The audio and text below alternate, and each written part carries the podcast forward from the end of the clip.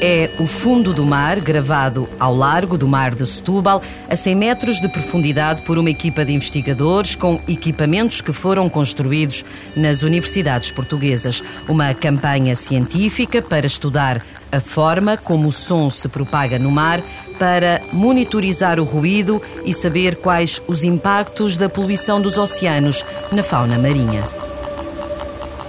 Para além do ruído que tem efeitos na saúde dos oceanos, há outros poluentes que são bem mais visíveis. Segundo dados das Nações Unidas, 80 milhões de toneladas de plásticos são lançados todos os anos para os oceanos. Se nada for feito, em 2050 haverá mais plásticos do que peixes no mar a ilha de plástico do Pacífico Norte, que foi detectada há 20 anos, tem 17 vezes o tamanho de Portugal, 1,6 milhões de metros quadrados, e tudo isso chega aos animais. Tiveram que abrir uma tartaruga, uma tartaruga de, onde, de onde extraíram duas garrafas de litro e meio de água, pelo menos para além das outras coisas. E, portanto, ou seja, há, muitas, uh, uh, há muitos organismos marinhos que pensam que o plástico é alimento, especialmente os sacos de plástico, uh, aqueles que se, que se alimentam de medusas comem rapidamente o plástico pensando que estão a comer alimento e depois deixam ter capacidade para digerir isto e, e também para. Hum, e, e estão saciados e, portanto, deixam de se alimentar. Isso também é outro problema. Há mais de 40 anos que Maria João Babiano faz o diagnóstico à saúde dos oceanos. Foi pioneira em Portugal no estudo da ecotoxicologia marinha, que estuda o efeito dos compostos tóxicos no ambiente marinho. Maria João Babiano é coordenadora do Centro de Investigação Marinha e Ambiental da Universidade do Algarve. E uma das questões, no meu ponto de vista, é que está-se a dar uh, um grande ênfase ao plástico, mas a poluição invisível é capaz de ser mais preocupante que o plástico. Todo o oceano está contaminado, mas o Índico é o pior. É lá que estão os países com maior população, países que não têm gestão de resíduos. Maria João Babiano diz por isso que é urgente começar a tratar os efluentes, só que não há ainda tecnologia. Muitos dos compostos que nós usamos todos os dias passam no tratamento de efluentes. E posso lhe dar exemplos como os fármacos, os produtos de higiene pessoal, os detergentes, muitas coisas não são retidas nos efluentes. E, portanto, depois o impacto tem um impacto negativo uh, nos uh, organismos vivos e, portanto, no fundo, depois há uma diminuição da produtividade do oceano, cada vez há mais pessoas e, portanto, há a grande preocupação de que o, o oceano terá que ser capaz de produzir mais e não ter efeitos tão negativos.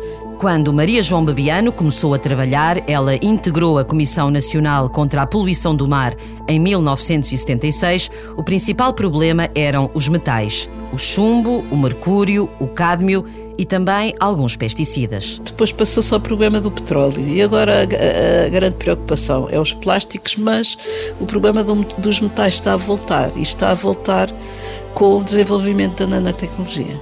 Ou seja, a nanotecnologia, muita dela é à base de compostos metálicos, tóxicos, e as estações não tratam. E, portanto, só vai haver agora na Suécia um primeiro ensaio de uma nova estação de tratamento com capacidade para tratar desses compostos. Se isso resultar, eu penso que é mu muito bom, porque 80% dos contaminantes que chegam ao oceano vêm de terra. E muitos são medicamentos. O CIMA, o Centro de Investigação Marinha e Ambiental, fez análises à água do mar do Algarve e ficou a saber, ao pormenor, quais são os remédios tomados pela população. Nós temos aqui uma situação muito interessante e, portanto, num lado do Algarve, em que a população é mais idosa, há mais anti-inflamatórios, coisas para as doenças. Do outro lado, onde a população é mais turística, temos o Prozac. E, portanto, isso é tudo detectável. É por isso que isso, isso depois tem os efeitos todos nos organismos. É preciso retirar isso rapidamente do oceano. Investigação científica estuda todos estes contaminantes, mas há quem tenha a percepção clara da qualidade da água do mar, basta andar em cima de uma prancha. Se tiverem um óleo uh, na água, têm mais dificuldade uh, de fazer surf e também são preocupados deles próprios poderem ser contaminados através da pele através da água. A investigadora Maria João Bebiano integra um grupo de 25 peritos das Nações Unidas que estão a avaliar o estado de saúde dos oceanos.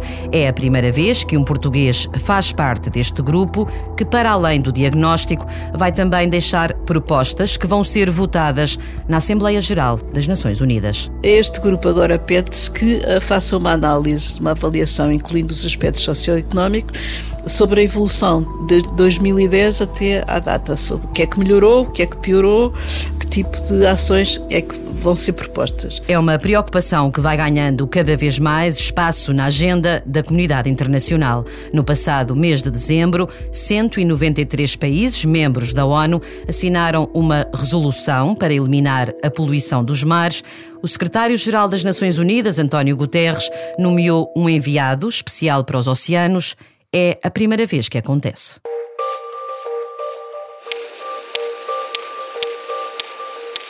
Este é o som dos cachalotes. E estes sons são transmitidos pelos investigadores para orientarem o robô. Os aparelhos não sabem onde estão porque a propagação do som na água não é homogénea e, se entram numa zona de sombra, perdem o contacto com a superfície. O glider é um veículo planador que foi usado na campanha científica ao largo do Mar de Setúbal, que reuniu quatro equipas da Universidade do Algarve, da Faculdade de Engenharia do Porto, do Instituto de Engenharias de Sistema e Computadores do Porto e ainda uma equipa da Marinha. António Silva, professor de Engenharia Eletrotécnica e Computadores da Universidade do Algarve, coordenou a missão Acoustic Robô. Tivemos algumas surpresas. Por exemplo, pudemos ouvir cachalotes, o que não era de prever que fosse possível. Uh, ali na zona, porque os cachalotes andam em águas muito profundas e nós estávamos em águas muito pouco, cerca de 100 metros de profundidade. Estávamos junto à costa. E, e porquê é que nós pudemos ouvir cachalotes? Porque nós estávamos perto do canhão de Setúbal. E o canhão de Setúbal funciona para aquilo desce rapidamente para grandes profundidades e o som canaliza pelo canhão. E então os cachalotes deviam estar muito longe, golfinhos, ou seja, vimos esses animais todos e depois captamos também o som de navios a passar eh, para entrar no Porto de Setúbal. Desde 1998 que António Silva faz investigação em acústica submarina, porque o som é essencial para estudar o fundo do mar. Por exemplo, os cliques de um cachalote viajam pensa-se que até para o outro lado do mundo, e eles podem comunicar por, por cliques a, a, distâncias de centenas e centenas de quilómetros, milhares de quilómetros até.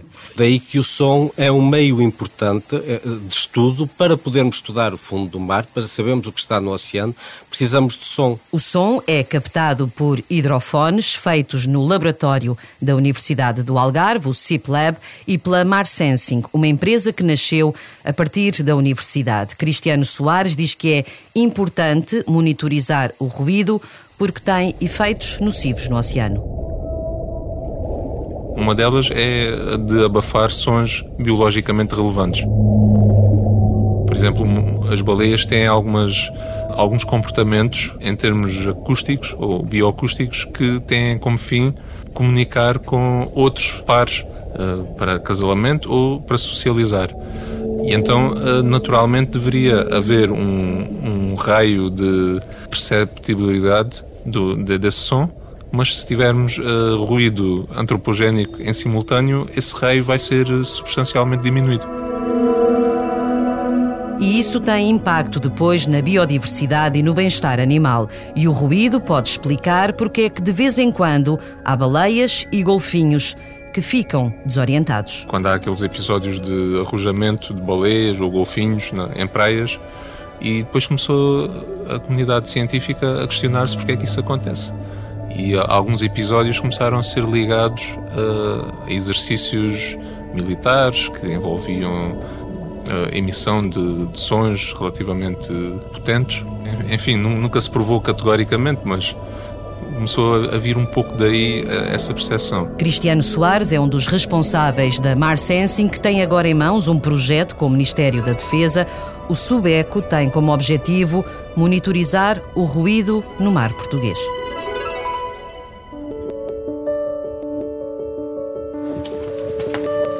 Nós aqui neste edifício temos investigadores de, de carreira, investigadores séniores. Estamos em Peniche, no Sete Mares, o Centro de Investigação do Conhecimento Marítimo do Instituto Politécnico de Leiria. Onde fazemos aqui os tais ensaios com linhas solares humanas para perceber as bioatividades de, das algas, dos tratos das algas. Maria Manuel Gil é coordenadora do Sete Mares. Neste centro, as macroalgas são o foco da investigação e o objetivo é trabalhar diretamente com as empresas para desenvolver produtos e colocá-los no mercado.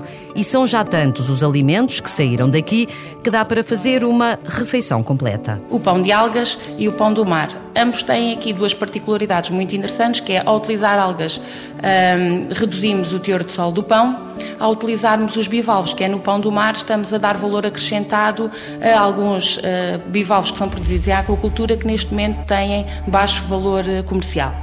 Depois, para acompanhar o pão, utilização de azeite, também já desenvolvemos um azeite com algas, que agora também está muito em voga a utilização do, do azeite até para, eh, para comer com o pão. Para o prato principal há os hambúrgueres de cavala e de salmão, e para a sobremesa, o que é que há? Temos um gelado de kefir com microalgas, com uma empresa da Figueira da Foz. E para terminar a refeição, para ajudar a digestão, um gin com algas, que também já desenvolvemos, que também está no mercado e que ajuda aqui a terminar em grande a nossa refeição. Mas do Sete Mares saíram outros produtos com bases em recursos marinhos que aumentam o tempo de vida dos alimentos. A película das embalagens do frango e ainda as maçãs fatiadas do McDonald's que têm um revestimento de algas para não oxidar. Que é uma solução onde o produto é mergulhado e fica com um revestimento que permite aumentar o tempo de vida útil ou utilizando novas embalagens. Neste caso do projeto que temos com a Luz e Aves e também com uma empresa de que fabrica os filmes, é a produção de um filme em que tem incorporado uh, extratos de algas, compostos que nós teremos das algas, e que vão libertar alguns constituintes que permitem prolongar o tempo de vida útil do frango. E todos estes produtos saíram daqui. Este é o primeiro andar. E depois lá embaixo temos toda a parte da aquacultura, biologia marinha e os recursos alimentares marinhos. Onde existem vários laboratórios. No de Biologia Marinha estuda-se a reserva natural da Berlenga. Aqui é o nosso laboratório, está sempre, parece que está sempre desarrumado. Este, esta área. Agora é preciso calçar uma proteção especial para os sapatos. Vamos entrar na zona dos aquários, na sala dos crustáceos, onde também há medusas e onde estão os camarões ornamentais. O projeto para a tese de mestrado de João Reis. Aqui estão as minhas larvas, mas isto não sei se consegue ver. Estão ali, não as vê ali a nadar. São muito pequenininhas. Eles nasceram hoje à noite, eu, eu vim cá de noite pescá-las, uh, recolhê-las, pronto. E o que eu faço é com um tubo, faço simplesmente uma sucção, meto-as num copo e depois é só contá-las. É, é, um, é um processo muito simples, muito simples. Então e ali consegue ver aquelas que nasceram esta noite, não é? Consegue Sim. ver quantas são? Consigo, hoje nasceram mais ou menos 350. O João está a estudar se é possível produzir estes camarões ornamentais em aquacultura porque são muito caros e os que existem nas lojas de animais são retirados do mar.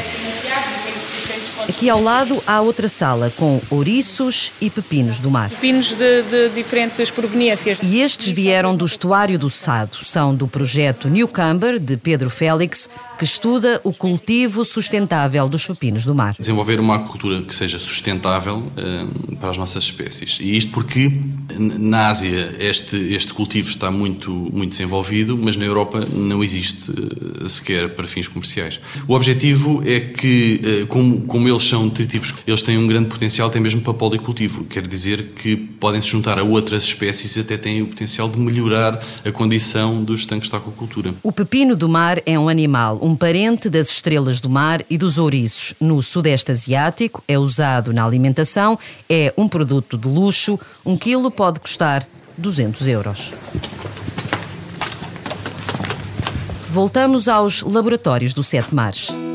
É também aqui que Marco Lemos, investigador do Mare, está a desenvolver o projeto Amália. O nome, apesar de, de muito português, é, é mesmo uh, Alga to Market Lab Ideas. Portanto, basicamente é transformar uh, algas em produtos inovadores para o mercado, gerar uh, valor para a economia, emprego, mais indústria, tudo em volta desta questão da economia do mar. As algas marinhas invasoras estão a causar problemas ecológicos e económicos em todo o mundo. Com este projeto, Marco Lemos quer tornar esta ameaça para o ambiente numa oportunidade de negócio. Estas algas muitas vezes produzem compostos, até a nível da sua própria competição, que acabam por eliminar outras algas. Aquilo que se pode chamar um veneno. Muitos dos, dos, dos medicamentos e fármacos hoje em dia, até antitumorais, eh, até para o Parkinson, podem vir de venenos tal como hoje em dia muitos analgésicos existem à conta de, de venenos.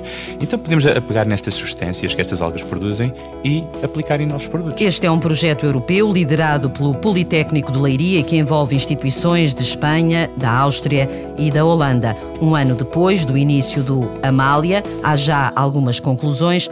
Os investigadores descobriram que alimentar os camarões de aquacultura com estas algas aumentam a sua resistência. E nós estamos a incluir algumas compostos de, destas algas têm uma capacidade de diminuir a carga microbiana das bactérias e, e de fungos e até proteger o próprio organismo, uh, uh, os próprios camarões. E conseguimos que estes camarões fiquem mais resistentes a estas patologias que levam a tanto declínio nestas aquaculturas. Mas a valorização biotecnológica das algas invasoras pode também entrar nos ingredientes dos cosméticos e em medicamentos. Basta tornar uma ameaça para o meio ambiente numa oportunidade de negócio.